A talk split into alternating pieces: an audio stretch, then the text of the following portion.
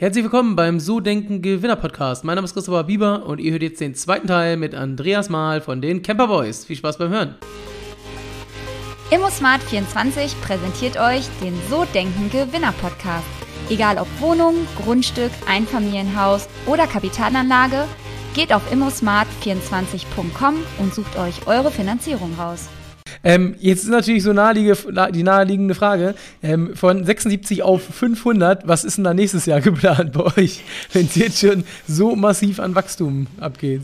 Also wir wollten uns nochmal verdreifachen auf 1500 Camper, ähm, um dann wirklich in ganz Deutschland am Start zu sein. Allerdings lässt die jetzige Situation nicht zu. Ähm, Weil ihr nie, ja. keine geliefert bekommt wahrscheinlich, ne?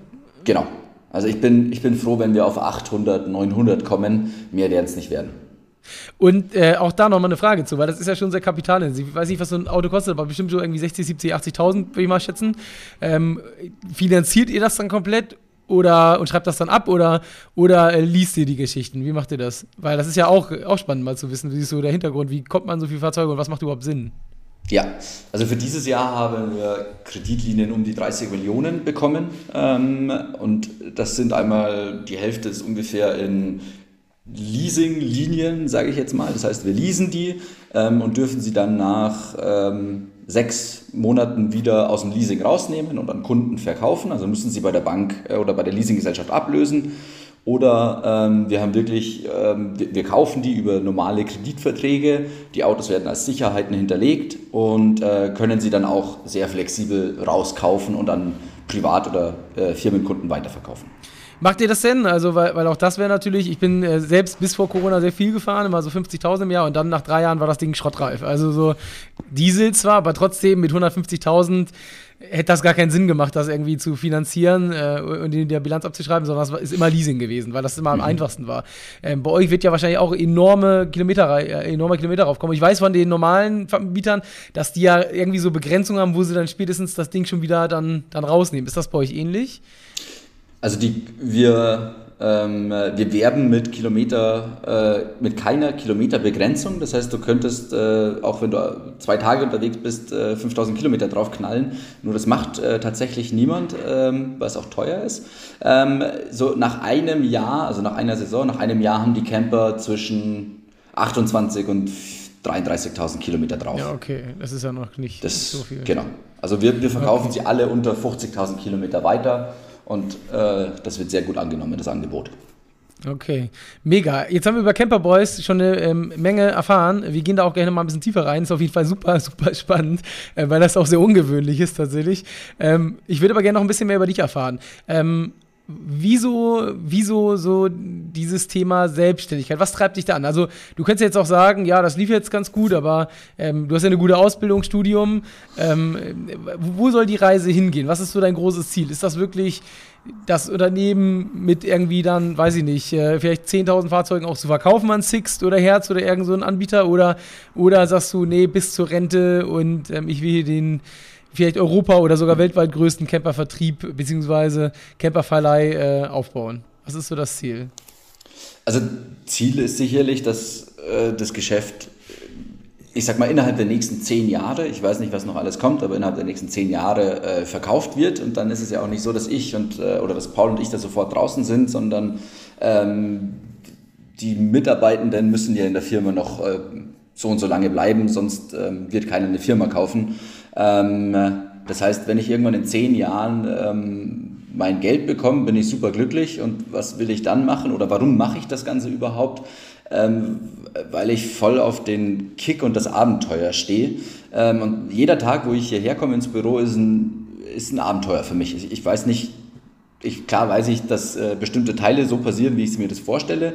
Nur es kommen jeden Tag neue Aufgaben und ich lerne so extrem viel und kann mich weiterentwickeln. Ähm, und das taugt mir extrem. Ich bin ähm, ein sehr wettbewerbsorientierter Mensch und suche immer irgendwo eine Challenge. Und momentan ist wirklich jeder Tag eine Challenge für mich und schon auch die letzten Jahre. Okay, also wirklich eigentlich großes Ziel, groß machen, Exit und dann wieder was Neues sozusagen. Ja, also was, was, was ich jetzt auch schon die letzten Jahre gemerkt habe, ist, in meinem Freundeskreis gibt es auch viele, ähm, ich sag mal, Jungunternehmer, die einfach Bock haben, was zu machen, sei es ähm,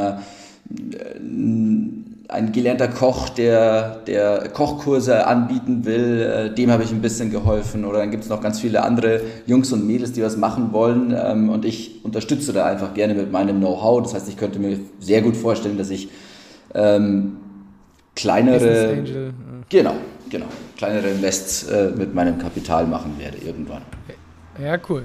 Ähm, mich würde natürlich noch interessieren, weil das bei euch ja eine extreme Situation war. Wie, wie ähm, gehst du so mit schlechten Tagen um? Also ich stelle mir so vor, Corona-Krise vor, voll in der Planung und dann ja, kommt da so ein Virus äh, und man kann im Prinzip von heute auf morgen nichts mehr verkaufen, sozusagen, beziehungsweise buchen. Oder es bucht halt auch gar keiner mehr. Ähm, wie, wie, gehst du mit so schlechten Tagen um, wenn sowas passiert? Wie, wie holst du dich da raus? Hast du da irgendwie ein Ritual? Äh, morgens Kaffee trinken, Sport, keine Ahnung. Also wie, wie, wie machst du das trotzdem dann, dann Vollgas zu geben? Also tatsächlich ist es nicht so, dass ich dann, äh, obwohl ich weiß, es wird ein richtig schlechter Tag, äh, mit einem Grinsen im Gesicht aufstehe, sondern ich bin dann auch einfach äh, nicht ganz so happy und schlecht gelaunt. Ich glaube, das ist auch super menschlich. Ähm, mein, mein, Vorteil ist ganz klar, dass ich den Paul habe. Wir sind zu zweit und geteiltes Leid ist halbes Leid. Und ähm, wir zoomen, wir teamsen ganz viel, äh, wir quatschen einfach und suchen nach Lösungsvorschlägen. Also wir stecken auf jeden Fall, und das haben wir auch noch nie gemacht, äh, den Sand in den Kopf, sondern schauen einfach, wie man weitermachen kann. Und wir haben über die Jahre uns so ein riesiges und gutes Netzwerk aufgebaut. Und äh, wenn wir beide keine Lösung haben, dann irgendjemand aus unserem Netzwerk hat eine Lösung für uns. Und das Thema Misserfolg, also jetzt klar, das eine war ja diese Crowdfunding-Idee, aber wie geht ihr damit um, wenn mal was äh, komplett schief läuft? Ich meine, gerade bei, bei diesem Wachstum, was ihr gerade geht, ist ja wahrscheinlich auch normal, dass da mal ab und zu was nicht ganz so rum, rund läuft bei der Geschichte. Ja, ähm, also wir haben bei uns Camperboss eine super offene Fehlerkultur und wenn Fehler passieren und auch wirklich gravierende Fehler, die auch schon passiert sind, dann wird da ganz offen drüber gesprochen, dann wird äh, erörtert, warum das so passiert ist und dann weiß man auch, dass es das nächste Mal nicht mehr so vorkommt. Und ähm, das geben wir auch an alle unsere Kollegen und Kolleginnen weiter. Wenn man keine Fehler macht, dann kann man nicht besser werden. Also äh, es wird immer wieder zu Fehlern kommen und äh, klar wollen wir nicht, dass mit Absicht Fehler gemacht werden, das ist ja. selbstverständlich. Nur wenn es halt passiert, dann ist es so. Und dann kriegt auch keiner Ärger von uns, sondern wird darüber gesprochen und weiter geht's. Was war der, der größte, du hast gerade schon was angedeutet, was war der größte Fehler in den letzten sechs Jahren? Ähm, wir haben mit einer Bank verhandelt und hatten keine Alternative. Und der erfahrene Banker hat das ziemlich schnell ähm, herausgefunden, dass wir alternativlos sind und äh, hat uns dann ich sag mal, relativ an die Wand gestellt und ähm, wir haben nicht die besten Konditionen bekommen. Ähm, wir, haben, wir haben welche bekommen und wir wurden finanziert. Ähm, Option wäre, dass wir keine bekommen hätten und dann auch nicht weitermachen hätten können. Dementsprechend waren die Verträge nicht so ganz geil. Das heißt, okay. äh, möglichst immer Alternative, nee, nicht möglichst, sondern immer mindestens eine Alternative haben. Also das Learning, ihr schreibt jetzt aus oder guckt halt, dass ihr äh, verschiedene Angebote bekommt. Genau. Ähm, Okay, was war die beste Entscheidung in den letzten sechs Jahren? Gab es die auch? Eine? Also definitiv mit Paul die Firma zu gründen und es einfach zu okay. machen und auszuprobieren. Okay, also in die Selbstständigkeit reinzugehen und dann. Hättest du das eigentlich erwartet am Anfang, dass das so groß wird? Dass es so groß wird, tatsächlich nicht, nee. Das ist, ja, das hat also sich einfach so entwickelt, ja finde ich ja immer noch erstaunlich. Also gerade so jetzt das letzte Jahr ist natürlich extrem, was da bei euch passiert ist. Mhm. Ähm, aber es ist schon, schon eine ziemlich coole Geschichte. Ähm, ich hätte mit dir gerade äh, schon das Thema ähm, Vorbelastung. Du hast gesagt, dein, dein Großvater war Schlosser, mhm. Ähm, aber ansonsten kommst du nicht aus der Selbstständigkeit. Ähm, jetzt mhm. erlebe ich dich ja so als dynamisch, Attacke, ähm, Gas geben und so weiter. meinst du so dieses Erfolg haben, das ist in die Wiege gelegt oder das kann man wirklich lernen oder man, man, man wird halt einfach so geboren? Also ich bin der Meinung, dass man das lernen kann. Ähm, ich weiß es aus, meinen, äh, aus meiner Uni-Zeit und aus meiner Schulzeit. Ich bin sicherlich nicht der intelligenteste Mensch. Ich bin nur in meinen Augen ein sehr smarter Typ. Das heißt, ich weiß, wie ich Sachen ziemlich gut hinbekomme. Das heißt, auch wenn man ähm, nicht das Superbrain ist, kann man äh, easy game eine Firma gründen. Man muss einfach nur wissen, an wen man sich wendet und wie man Sachen macht. Nur man muss nicht super intelligent sein. Ähm, trotzdem ist es ja so, dass ich sag mal, viele gründen und viele Startups ja auch pleite gehen sozusagen. Ne? Und habt, bei euch war es ja auch, glaube ich, kritisch, so kann man sagen, wenn so eine Phase mhm. kommt und ihr habt es sehr gut bewältigt. Ähm, was meinst du, ist der Unterschied? Also warum, warum hat es bei euch geklappt? Ist es, das ist ja, also man sagt zwar manchmal, ist auch Glück dabei, mit Sicherheit, aber es ist ja nicht nur Glück. Was meinst du, warum hat, oder war, wo war bei euch dieser kleine Unterschied, warum es bei euch bis jetzt sehr gut funktioniert hat und dann nicht gegen die Wand gelaufen ist? Ähm, weil Paul und ich einfach nicht aufgeben. Ähm, und wir glauben so fest daran, dass wir ein sehr gutes Geschäftsmodell haben und dass es kommt auch gut an. Ähm, und also e egal wie ungünstig die Situation ist, wir geben nicht auf. Tatsächlich haben äh, Paul und ich auch vor zwei Jahren, wo es wirklich düster war, haben wir jeden Tag mehrere Stunden telefoniert und einer von uns beiden hat immer gesagt, wird schon, Paul. Andi, das wird schon. Und das haben wir uns dann auch vor zwei Jahren auf, aufs Bein tätowieren lassen, weil es einfach wird. Und wenn du, wenn du, wenn du im Mindset hast, dass du, dass du untergehen wirst oder dass es einfach nichts wird, dann wird es auch so passieren. Nur wir, wir beide glauben wirklich zu 100% daran, dass es wird, egal wie groß das Problem oder die Krise ist. Und dann wird es das auch, ja. Finde ich schon spannend. Das ist schon, ist schon cool. Ähm, was würdest du sagen, ihr habt jetzt ja, also was ja echt mega interessant ist, ne, ist so dieses krasse Wachstum jetzt von, du hast gesagt, Verfünffachung der Mitarbeiter und ähm, klar, den Fuhrpark äh, von äh, irgendwie knapp 80 auf 500 das muss ja auch irgendwie bewältigt werden. So klar, ihr habt jetzt mehr Mitarbeiter, aber ihr habt natürlich, da, da ist ja Infrastruktur hinter, Strukturen, äh, Prozesse und so weiter. Wie, wie habt ihr das? Also vielleicht seid ihr auch noch mittendrin, aber wie macht man das denn bitte, dass man ähm, so viele Leute onboardet und dann alles trotzdem noch vernünftig läuft und man das Wachstum hinkriegt? Wie, was habt ihr, was, also das, das finde ich schon sehr erstaunlich. Wie habt ihr das gemacht? Weil die meisten Unternehmen, ähm, mit denen ich spreche, die haben dann vielleicht von 100 auf 200 verdoppelt. Das ist aber auch noch so, dass man sagen kann, okay, bei 100 hat man schon eine gewisse Struktur Mhm. Und die kann man dann auch kopieren. Aber ähm, ich habe jetzt noch keinen gehabt, der so krass gewachsen ist, ähm, auch, auch vor allen Dingen dann ja mit einem Fuhrpark, der gehandelt werden muss. Mhm. Also wir haben uns ähm, die wichtigsten Rollen haben wir mit ähm, super A-Playern besetzt, also die, die deutlich mehr drauf haben als äh, Paul und ich, also unser Head of Operations im Marketing und auch im äh, HR-Bereich haben wir einfach wirklich extrem gute Leute gefunden und auch aktiv äh, danach gesucht und ähm, also einmal die wichtigsten Positionen mit äh, extrem guten Leuten besetzen ist, glaube ich, super wichtig. Wo, wo, habt ihr die, wo habt ihr die herbekommen? Also das, weil das ist ja, man sagt das ja jetzt so einfach, aber als Startup jetzt mal in München, ich meine, Berlin ist ja noch mehr, also eigentlich wesentlich mehr Hauptstadt, da ist es ja normaler vielleicht auch. Hamburg hat ja auch Startup-Bereich, aber München ist jetzt, da gibt es zwar einige, hat auch schon einige Podcasts, aber ich glaube, so ganz die Startup-Szene ist das ja eigentlich nicht normalerweise als Standort. Und wie kriegt man denn richtig gute Leute auf einmal vom Markt, wenn man ja eigentlich gar nicht lange da ist und auch keinen Namen hat und ähm, ja wahrscheinlich Gehälter ja auch jetzt nicht irgendwie wie bei äh, so einem Blue Chip Unternehmen sind, sondern ähm, ja, wie, wie habt ihr das gemacht?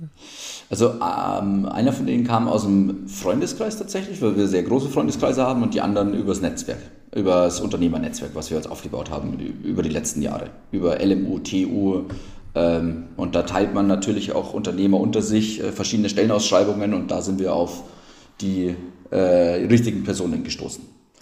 Und anderer Punkt, weil du gesagt hast, wie, wie, wie, wie schafft man das, das aufzubauen? Ähm, Paul und ich haben nicht die Zeit, ähm, jeden Mitarbeitenden, und vor allem hatten wir am Anfang auch nicht, also letztes Jahr ziemlich genau, letztes Jahr waren wir, ich glaube, 15 Leute oder sowas oder weniger, weniger, 10 Leute. Ähm, und auch da hatten wir noch nicht die Zeit, äh, uns mit jedem hinzusetzen und ähm, wochenlanges Onboarding zu machen, sondern was Paul und ich machen, wir geben, wir schenken extrem viel Vertrauen und auch Zutrauen. Ähm, weil wir haben die Leute eingestellt und wir stellen extrem nach unseren Unternehmenswerten ein. Das heißt, wir wissen, es passt menschlich und es passt auch von dahin, wo wir hinwollen. Und dann kriegen die, ähm, ich sag mal nicht Ziele vorgesetzt, sondern einfach äh, Punkte, wo wir hinwollen und wie die Ziele konkret aussehen, erarbeiten sie sich selber und auch, also natürlich mit uns zusammen und dann laufen sie los und ähm, machen das alleine, weil, weil wir sie nicht an der Hand halten können und das wollen wir auch nicht. Und so hat sich das äh, relativ gut bewährt, ja. Und auch da, die, die Head-Offs habt ihr gesagt aus dem Netzwerk, aber die normalen Mitarbeiter, die werdet ihr ja wahrscheinlich nicht nur aus dem Netzwerk bekommen haben, oder? Nee, da, da dann, dann hat es angefangen, dass wir irgendwann eine ganz ähm, gute HR-Abteilung aufgebaut haben ähm, und dann ähm, äh, auf einschlägigen Jobportalen geheiert haben, ähm, dann Freunde werben Freunde, also äh, nee, mit, Mitarbeitende werben, werben neue Mitarbeitende, das, das kam auch ganz gut an, ähm, weil die bestehenden Mitarbeitenden haben einfach gemerkt, wow, das ist so ein geiles Umfeld hier, ich will, ähm, dass auch der Seppi äh, aus meinem Dorf früher bei uns arbeitet und das hat auch so funktioniert. Was gibt es für, für Benefits? Also macht ihr besondere Sachen, weil Gehalt ist ja nur eine Komponente wahrscheinlich, aber Geld gibt es überall am Ende des Tages. Ne? Ähm, was macht ihr, um, um die Leute ähm, wirklich von euch zu überzeugen? Gibt es dann nach zehn Jahren Camper umsonst oder wie? oder was, was, was macht ihr da besonders? Also, also einmal. Ähm, Jetzt sagst du auch noch ja, gell? nein, nein, das sag ich, nein, das sag ich nicht. Das, das wird zu krass. ähm, äh, ähm, ist alles bei uns auf Vertrauensarbeitszeit aufgebaut. Das heißt, ähm, wir wollen, dass du deine, deine To-Dos erledigst ähm, und dann kannst du auch mal an einem Freitag früher gehen. Äh, das heißt, teil dir deine Zeit selbst ein. Ähm, das Büro und das Arbeitsklima ist super geil. Wir haben Obst, Getränke, Bier, alles hier, wie es halt in einem Startup so ist. Und natürlich kriegst du auch äh, Vergünstigungen, wenn du dir Camper mietest, von bis zu 90 Prozent in der Nebensaison. Das heißt, du kannst eigentlich umsonst mit einem Camper rumfahren. Okay, also schon so ein paar Sachen. Was ist mit Shares? Macht ihr auch so ein Share-Programm für die Mitarbeiter? Ah ja, das haben wir, genau, das haben wir jetzt seit zwei Monaten. Ähm, wirklich jeder ähm, Vollzeit- oder Teilzeitmitarbeitende kriegt ähm, über VSOP ähm, virtuelle Shares von uns. Okay, cool. Ähm, ich würde trotzdem gerne noch mal wissen, äh, weil äh, oder be beziehungsweise eine Frage noch, bevor wir von dem Mitarbeiterthema weggehen, weil ich finde dieses Wachstum echt sehr faszinierend, muss ich sagen.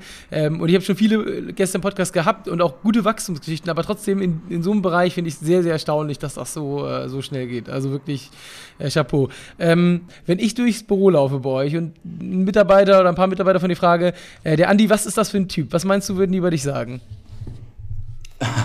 Gute Frage. Äh, ich glaube, die würden sagen, das ist ein sehr motivierender, positiver und äh, Challenge-suchender Typ. Ähm, wir haben auch eine Tischtennisplatte hier im Büro und da fordere ich äh, die Kollegen und Kolleginnen regelmäßig raus. Und Tischtennis kann ich einigermaßen, deswegen gewinne ich da oft. Ähm, äh, wir trinken auch am Abend öfter mal ein Bierchen zusammen und sitzen einfach draußen und reden über Gott und die Welt. Und äh, wenn jemand schlecht drauf ist, dann schaffe ich es ziemlich schnell, den zu motivieren und wieder auf die Spur zu bringen. Ähm, genau, deswegen motivierend, äh, challenging, suchend äh, und positiv. Okay, also, also äh, mittendrin statt nur dabei sozusagen. Genau.